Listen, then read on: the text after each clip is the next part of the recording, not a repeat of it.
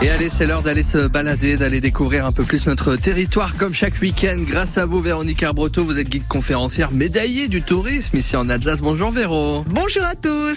C'est un plaisir de vous retrouver en ce dimanche à quelques jours du solstice d'été. Et vous nous emmenez, je crois, en forêt. Je vous emmène en balade, mon cher Nathan. Vous avez pris votre petit panier, votre petit pot de miel, tout ce qu'il faut, c'est Pour le bien. pique-nique là de midi, c'est parfait. Parfait. Alors, et comme les jours sont lumineux, j'ai choisi de vous parler de la forêt, une passion alsacienne. Il s'agit de la relation très particulière que notre chère région entretient avec sa belle forêt. Notre forêt, qui en soi est un écosystème source naturelle généreuse, n'appartient pas qu'à la géographie, mais également à l'histoire.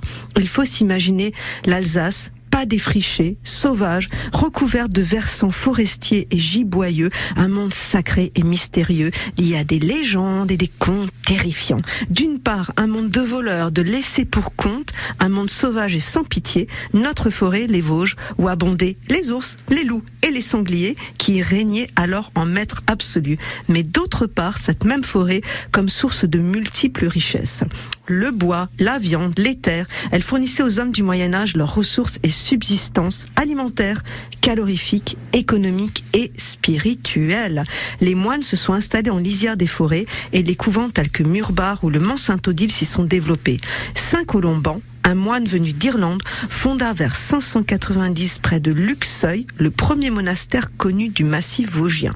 Il serait son premier habitant et tout au long du Moyen Âge, les forêts se sont recouvertes d'un blanc manteau d'abbayes, de monastères et de couvents, source d'une importante activité économique forestière. Les potiers de Soufflenheim et de Betschdorf ont trouvé par exemple au sein de la forêt de Haguenau l'argile, ressource pour leur vaisselle. C'est aussi dans cette forêt de Haguenau nommée la Sainte Forêt que Saint Arbogast, protecteur de l'Alsace, et oui mon cher Nathan, comme ça vous le saurez, a vécu, Tout à fait. parce qu'il n'écoutait pas mes chers auditeurs, c'est pour ça. Mais si, je suis très attentif.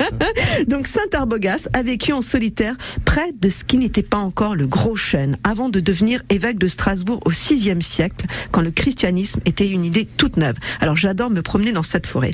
C'est à partir du XXe siècle que l'on envisage la forêt comme outil de production et centre de loisirs individuels et familiaux. En Alsace aujourd'hui, la forêt couvre près de 40% du territoire, ce qui en fait la, 40%. oui, Oui, je la suis, je cinquième forêt de France. Là, il s'est réveillé, hein, c'est pour ça. Le bois est la première énergie renouvelable du Grand Est. La filière qui cumule des fonctions économiques, sociales et écologiques emploie près de 20 000 salariés. Ce sera aussi dans votre interrogation, mon cher Nathan. Mais Très bien.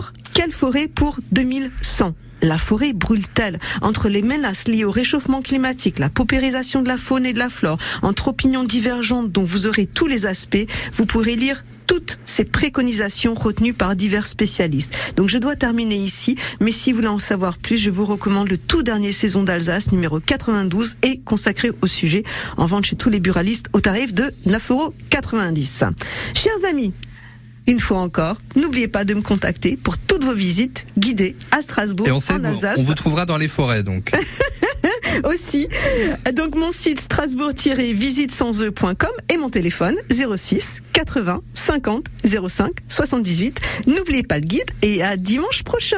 Eh bien, c'est noté à dimanche prochain et vous évoquez